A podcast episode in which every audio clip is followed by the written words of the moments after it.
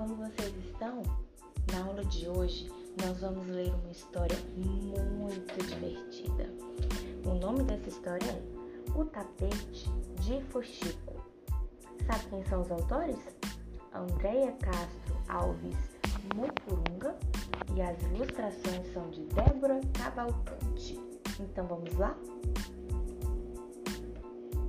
Era uma tarde muito quente Lilico não resistiu ao frescor do riacho.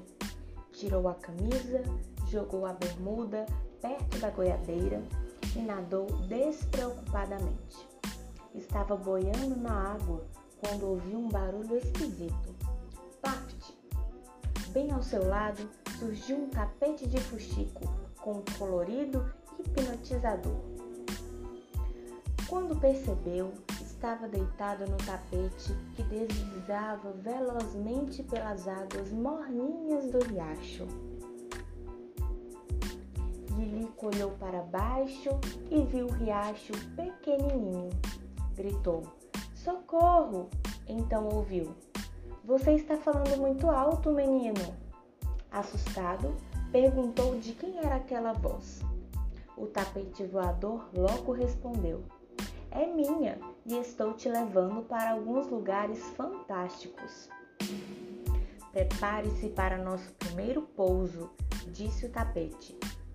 Os olhos de Lilico se encantaram com aquelas dunas tão brancas. Sentiu vontade de passear nas jangadas, dançar capoeira e correr pelas areias da praia de Jericoacoara. Mas o tapete resolveu seguir viagem passando bem no meio da famosa Pedra Furada.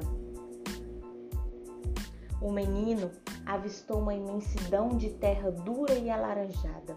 Eram as falésias de canoa quebrada. O céu estava com um colorido que ele nunca tinha visto antes.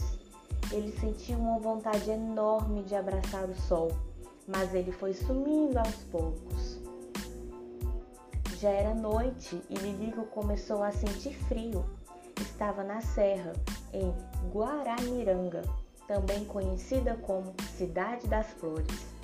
Adormeceu ao som do jazz e blues, sentindo o aconchego daquele lugar. Ao abrir os olhos, Lilico viu uma enorme estátua. Era Padre Cícero Romão Batista e aos seus pés centenas de romeiros rogando por proteção. O menino pensou na fé, capaz de mover montanhas, e o tapete de Fuxico, entendendo o sentimento do garoto, o levou para conhecer outra igreja. Chegaram na histórica Viçosa, avistando os 360 degraus que levam até a Igreja do Céu.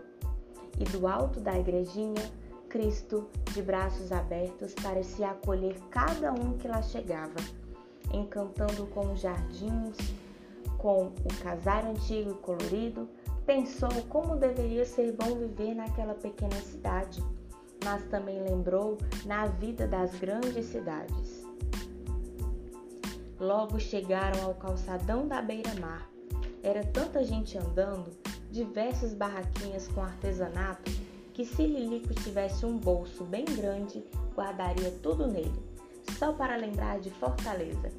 Acenou para a estátua de Iracema, dando adeus à Terra do Sol. O tapete comentou com Lilico que estava perto de terminar o passeio e que ele prestasse muita atenção nas enormes pedras pelo caminho. O menino deu de cara com uma pedra que mais parecia uma galinha gigante estava na cidade de Quixadá e ele olhava para a pedra da galinha choca, andando, achando aquela arte feita pela natureza a coisa mais curiosa que já vira.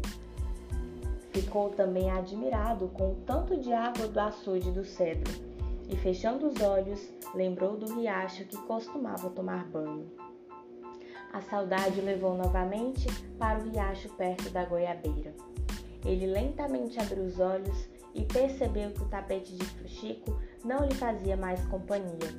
Lilico deu mais um mergulho na água, depois do imenso mergulho na sua imaginação, que o fez viajar por lugares tão lindos do nosso Ceará. E aí, Vocês gostaram dessa história? Eu espero que sim. Algum de vocês já foi na região Nordeste? Em Ceará? Não? E que tal pesquisar sobre todos esses lugares que foram apresentados na história?